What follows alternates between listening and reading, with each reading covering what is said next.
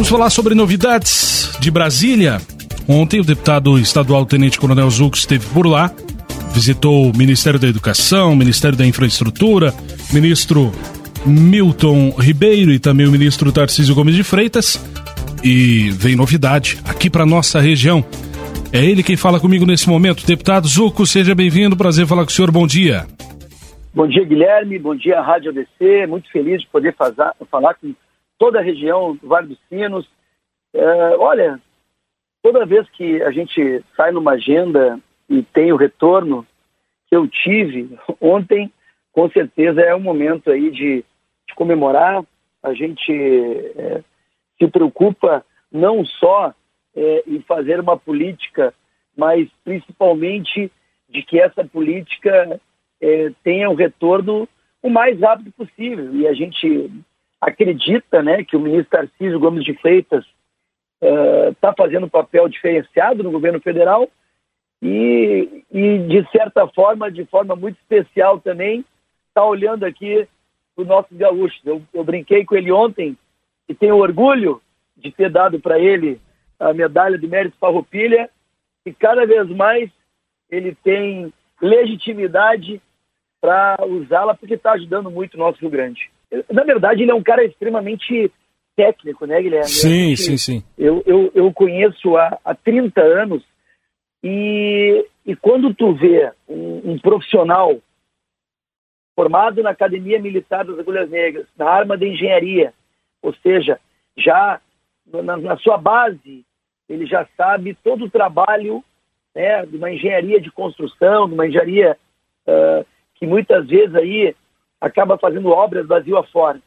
Depois, o, o, o Tarcísio ainda passa para o TCU, acaba tendo uma expertise diferenciada nas questões relacionadas à licitação, à concessão, à privatização. E, e também, de forma muito clara, ele também tem a questão do, da Câmara dos Deputados Federais, no qual ele passou também num dos concursos mais difíceis, e acaba entendendo um pouco mais de que forma, politicamente falando, ele pode agregar dentro dos seus projetos. Então, é, com toda tranquilidade, eu posso dizer que é um dos ministros mais capacitados, técnicos e competentes visto nos últimos anos na infraestrutura. Bom, deputado, sobre a 116 em especial, ontem vi uma postagem do senhor sobre novidades vindas de Brasília, repito, para quem está ligando o rádio agora, deputado Tenente Coronel Zuco falando conosco, que esteve ontem em Brasília, sobre a 116, viaduto da Chorlau, mais uma obra que está vindo por aí para desafogar o trânsito da, de uma das principais, se não a principal rodovia aqui da região metropolitana, talvez do estado do Rio Grande do Sul. É, a gente estava é, já há um trabalho, né, e eu, eu semana passada Uh, inclusive o delegado Zuco, eh, junto com vários empresários da região, eh, eh, se reuniram e eu fui convidado para poder debater e todos eles acabavam falando da importância estratégica, da importância no tocante à segurança, da importância no tocante a um trânsito mais livre. E eu, eu sempre comentava com o Tarcísio, a gente sempre fala e ele, ele tem uma, uma memória impressionante. Ele sabe do Oiapoque ao Chuí todas as obras com detalhes. E eu sempre comentava que a, a, a, ponte do Vale do Rio dos Sinos era já uma demanda muito, muito antiga e que uh, a gente está esperançoso para que no primeiro trimestre a gente possa uh, inaugurar. E acabei também abordando uh, o tema da, do viaduto da Chalau. E ele, eu não sei se os ouvintes tiveram a oportunidade, até eu faço um convite para que olhem as minhas redes sociais. Ali ele declarou no seu vídeo que ao término da, da ponte, no, digamos assim, no desenrolar da obra, já vai se iniciar também a obra do viaduto da Chalau. Então, eu fiquei muito feliz, porque eu sei da importância também dessa, dessa infraestrutura, dessa obra para a região, para o Estado, né? E, e ali ele afiançou que nós iremos, então, já acredito no final do primeiro trimestre, início do segundo trimestre de 2022, iniciarmos essa obra, que é uma obra de grande importância, Guilherme. Então, é, é, eu, eu fiquei muito feliz e a gente, lógico, acredita porque o homem é competente. O, a, a, ponte, essa duplicação na ponte, o senhor estima mais ou menos quando a inauguração, deputado Zuco?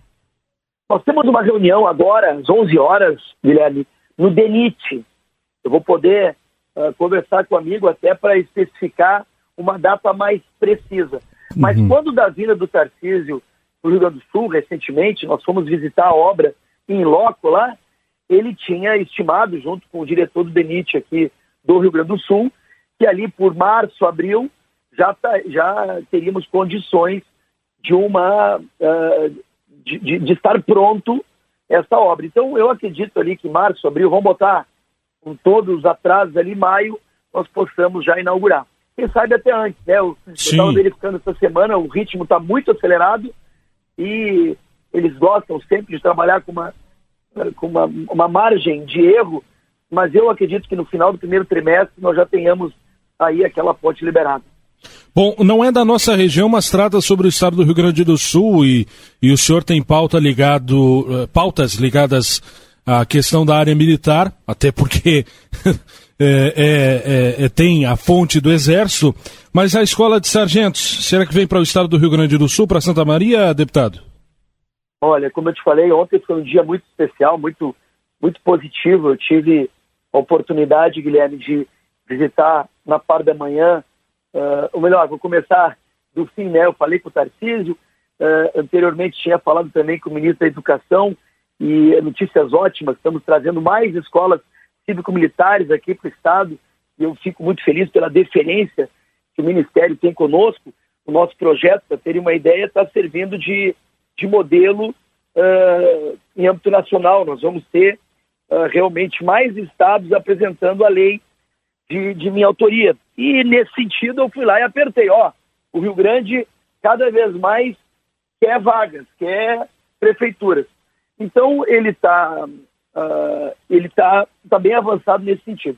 Em relação a que tu comentaste, que é sobre uh, a, a ESA, né, Escola de Sargento das Armas, houve uma primeira fase, para quem nos escuta, para todos estarem cientes, eram 15 cidades foram passando, foram cada vez mais sendo criados essas condições e hoje são três cidades que estão no radar aí para poderem ser escolhidas. Aqui no Rio Grande do Sul temos Santa Maria, temos também uh, a questão de Ponta Grossa, no Paraná, e também a questão de Recife, a cidade de Recife, em Pernambuco. Então, são três cidades que ficaram para a decisão final. Semana que vem haverá a reunião do alto comando, uh, que tradicionalmente os generais de quatro estrelas, né, os generais de exército se reúnem e de uma forma muito técnica, muito uh, objetiva, mas ao mesmo tempo levando inúmeros critérios, será escolhida essa cidade para sediar a Escola de Sargento das Armas. Então, é muito importante salientar que existem inúmeros pré-requisitos uh, o, o, viés político é muito importante? Sim, logicamente que tu ter uh, uh, o apoio de um prefeito, de um governador, dos parlamentares para fins de até ter algum beneficiamento, sempre é importante. Mas também tem a questão do campo de instrução, se há, haverá espaço para instrução por parte dos militares, se existe a condição de um hospital militar, de um colégio militar, e se é uma cidade que oferece né, inúmeros recursos.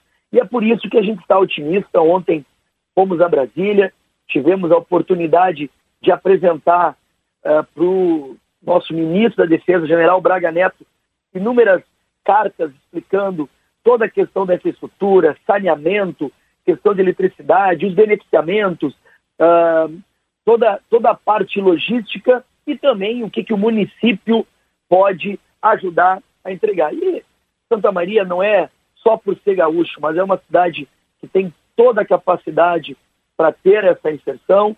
Nós temos lá inúmeras unidades militares, a nossa capital dos militares, né? são várias unidades militares. Uh, temos um campo de instrução uh, muito próximo. Temos também, como eu disse antes, um hospital militar para atender a família militar, um colégio militar. É uma cidade universitária muito bem localizado no centro do estado, com um aeroporto, que inclusive existe a previsão de aumento de voos para outras localidades.